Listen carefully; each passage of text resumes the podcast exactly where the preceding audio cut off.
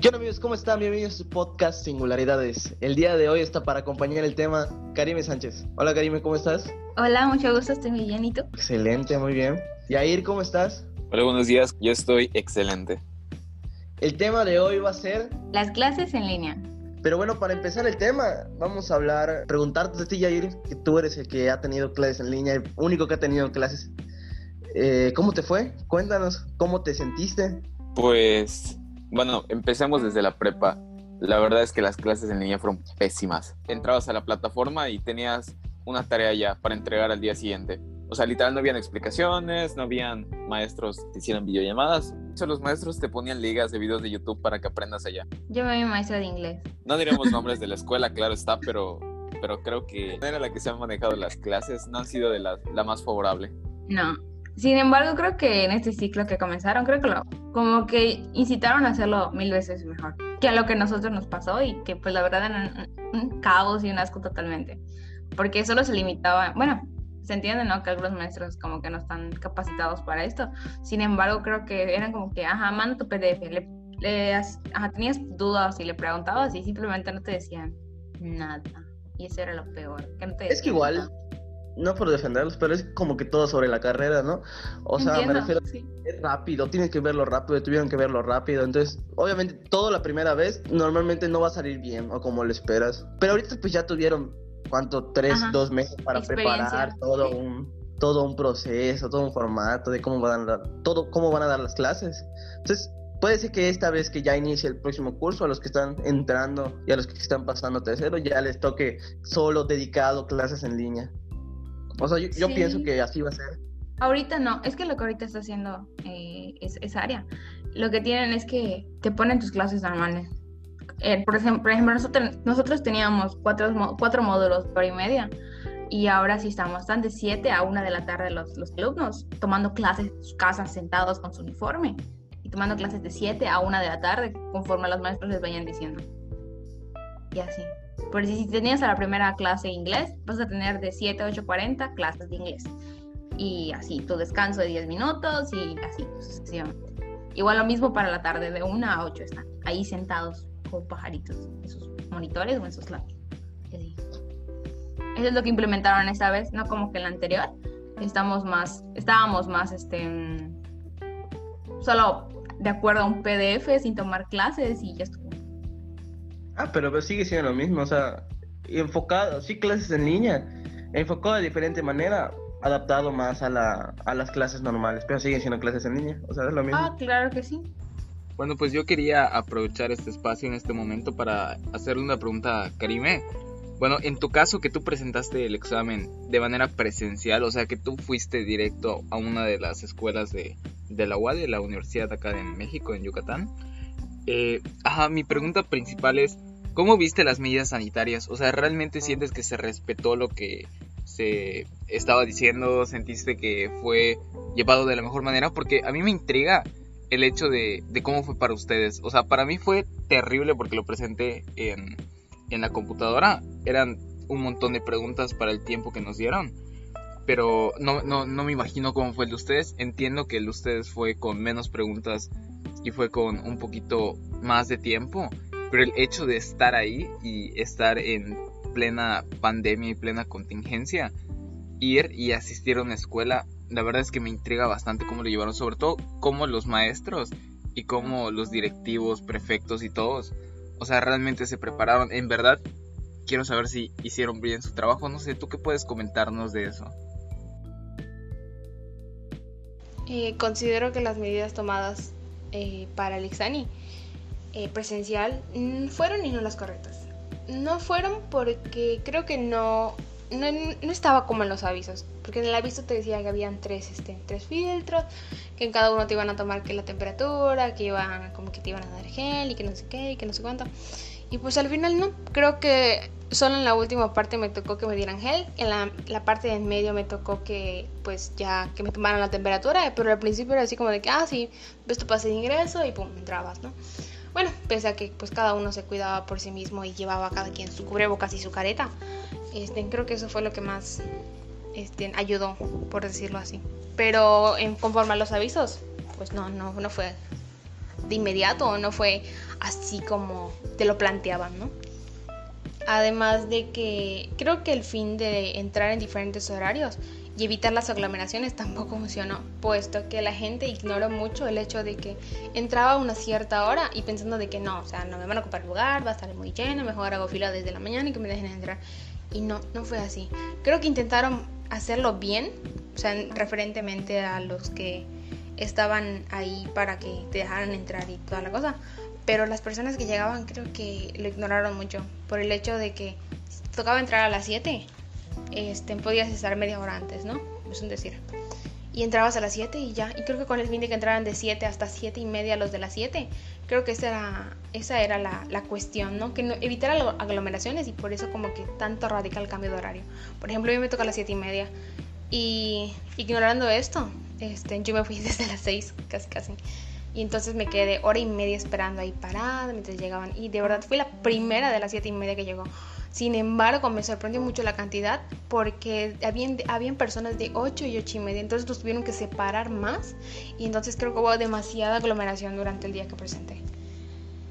Pero, eh, pese a eso, creo que más que el problema haya sido de, de los que, en este, en este caso lo del Ceneval, fue más culpa de nosotros como personas al ignorar y no leer como que bien la convocatoria o no ir a la hora indicada y evitar todo eso y al final pues como que no. Y creo que ahí sí fue lo que, lo que salió mal, por decirlo así. Por culpa de nosotros, no por culpa de ellos. Y pues, como te comentaba hace un momento, este, sí me dieron gel, pero pues hasta el final. Y era como que, pues ya, para que me das gel, ya pasé, ya hice, ya deshice de, aquí y por allá. Y creo que en ningún momento tampoco saqué el mío, así que tampoco, sí que o que tan mal lo hice. Ah, bueno, sí, este. Y ya, fuera de eso, es. Considero que. Que eso fue lo que sí y que no. Pero fuera de. De, todo esto, eh, el espacio de las aulas, la verdad está muy pequeña. A mí me tocó presentar en la Facultad de Psicología y era muy pequeña. Me encontraba alrededor de con 10 personas y pues sí, teníamos una sana distancia de aproximadamente metro y medio, tanto de los lados como de adelante y atrás. Y pues eso fue todo. Y bueno, Jair, ¿cuál es la diferencia que, has visto tú entre lo que viste en la prepa a lo que estás ahorita como universitario? Bueno, pues esta es mi primera semana, así que no puedo decir que... Gran cosa. He notado gran cosa, pero el principal factor por el cual ha mejorado todo es que he tenido clases con maestros. Los maestros nos han mandado ligas de Zoom. Bueno, de hecho, te juro que no he usado Zoom en todo el tiempo que he estado ya. He usado Skype he usado la plataforma. Bueno, nosotros utilizamos Bright, Brightspace, no utilizamos la, la Model. La verdad es que aguanta muchísimo más. Bueno, hemos estado en Teams, hemos estado en Skype, hemos estado en la plataforma de la, de la universidad y, y de verdad que en ningún momento hemos utilizado Zoom. Las clases han sido más personalizadas de... Yo tengo siete, yo tengo siete materias la carrera que yo estoy estudiando en su primer semestre tiene siete materias. De esas siete materias ya he estado en contacto con aproximadamente unos cinco maestros, porque sí han habido algunos que no nos han contactado. Por ejemplo, mi maestro de matemáticas, ni siquiera sé qué onda, o sea, no ha subido nada, no ha mandado un mensaje, no sabemos ni siquiera quién es. O sea, no, no, no tenemos un contacto. Entonces, entonces creo que el principal factor por el cual ha mejorado mucho las clases en línea y, creo que es una principal diferencia entre, entre las universidades y las prepas es que te están dando clases reales. O sea, ya tuve mis primeras clases, ya nos mostraron PowerPoints, ya nos empezaron a, a mostrar el cómo vas a entrar a la plataforma, el cómo vas a subir el archivo, ya nos han mostrado cómo se van a, ajá, cómo va a ser la nomenclatura de las tareas. Y la verdad eso se aprecia bastante. Lo primordial es que el maestro está ahí. Eso es lo que siento que es mejor. El maestro está ahí. Exacto. Cosa que para alumnos de, de, kinder a, secundaria no están. Entonces, cuando los alumnos tienen duda, ¿qué? ¿Qué, qué me sirve ver la tele si solo me vas a estar mandando tareas? Y así. Sin embargo, este, a lo que son clases en línea, en, o sea, tengo familiares que están en secundaria. A ellos así, solo creo que dos maestras, a uno de mis primos les han dicho, ¿sabes qué?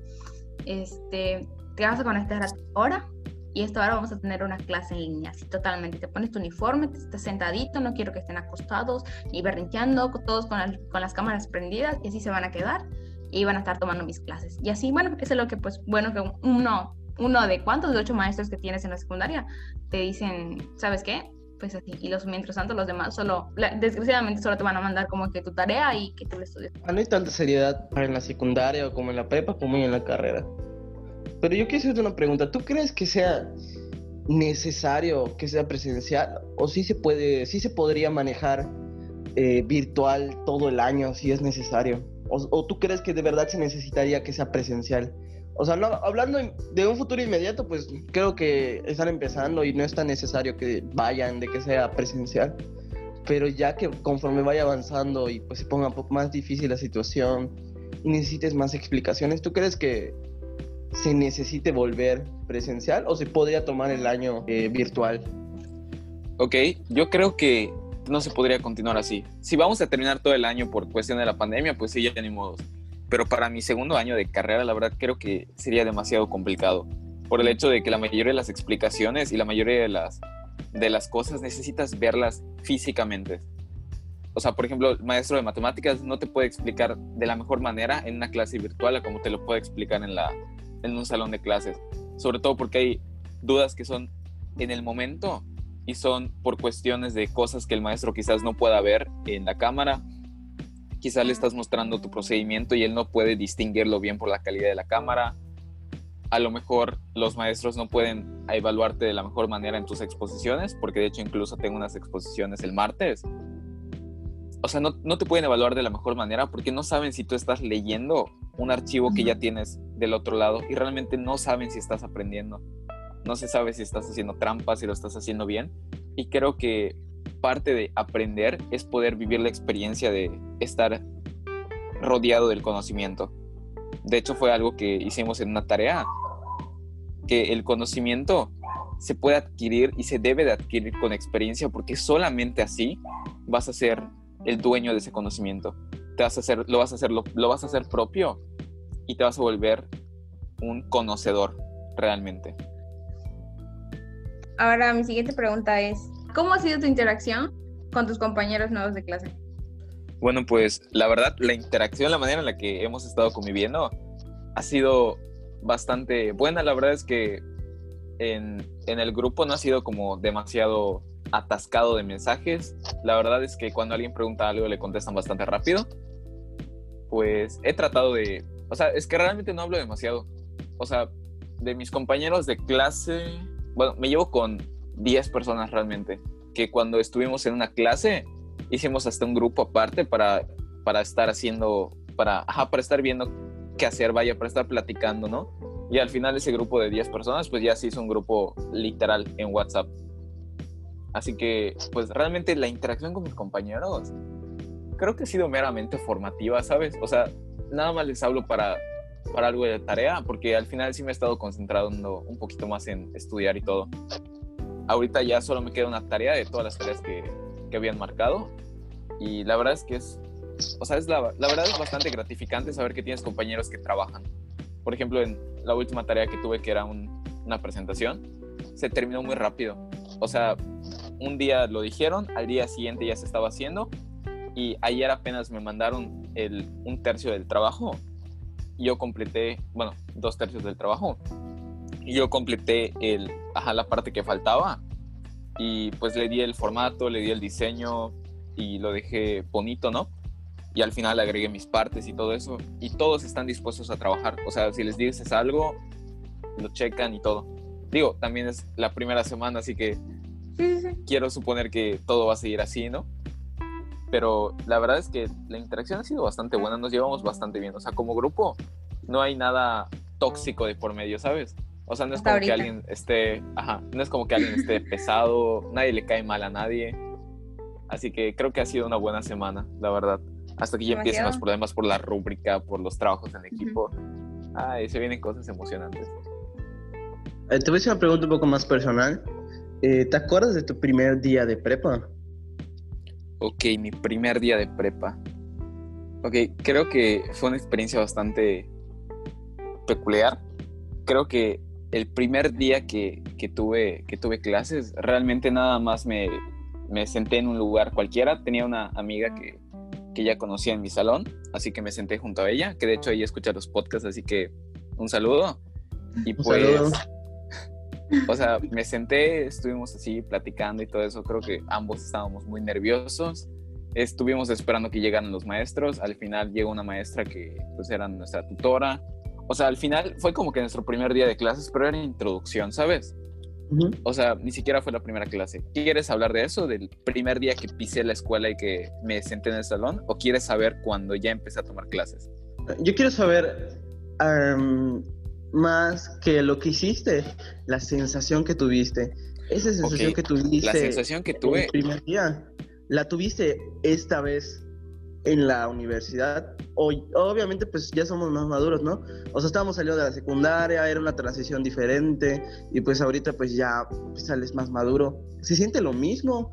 ¿Se siente normal? Creo, que, creo que sí salí un poquito más maduro y con más golpes de la vida, pero es que mi primer día de clases tenía una sensación de nervios, tenía una sensación de, de más que de estrés, tenía, tenía ansiedad de lo que pueda pasar, ¿sabes? O sea, era como de que todo era demasiado nuevo y todo me causaba tanta emoción por el hecho de que tenía más compañeros de los que jamás había tenido.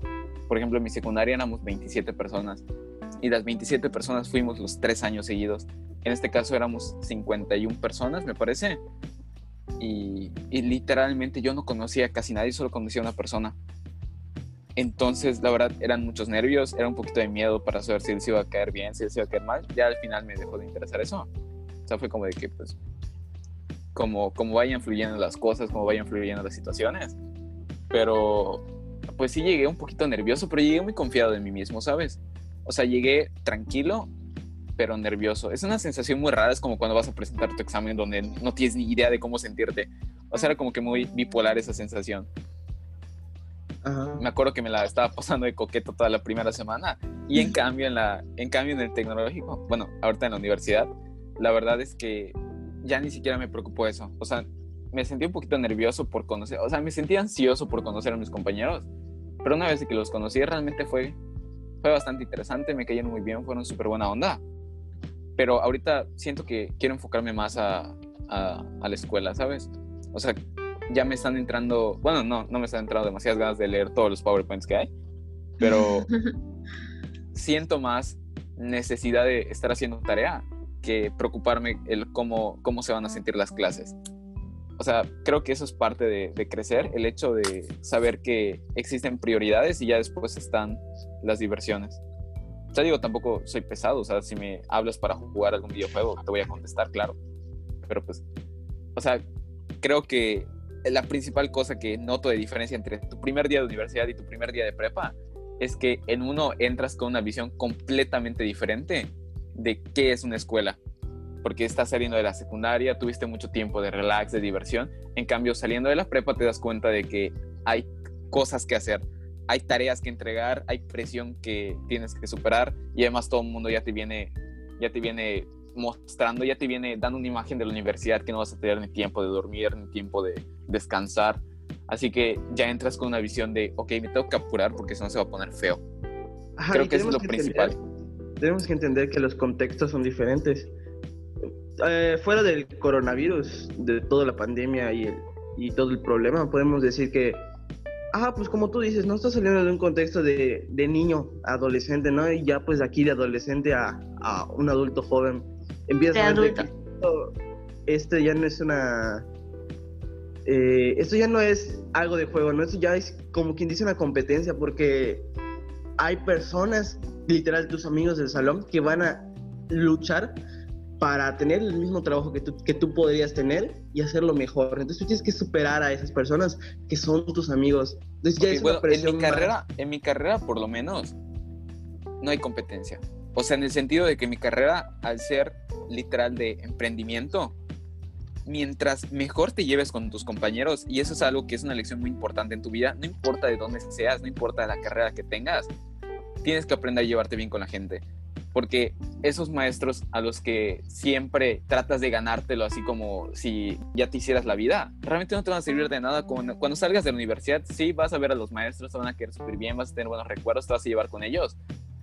Pero si siempre eres esa persona que antepone primero a los maestros y a hacerles la barba antes que a sus compañeros, por ejemplo, en mi carrera, si no sales con un amigo, si no sales con alguien con quien puedas empezar desde cero, no haces nada porque literal mi carrera se, se basa en crear relaciones con las personas.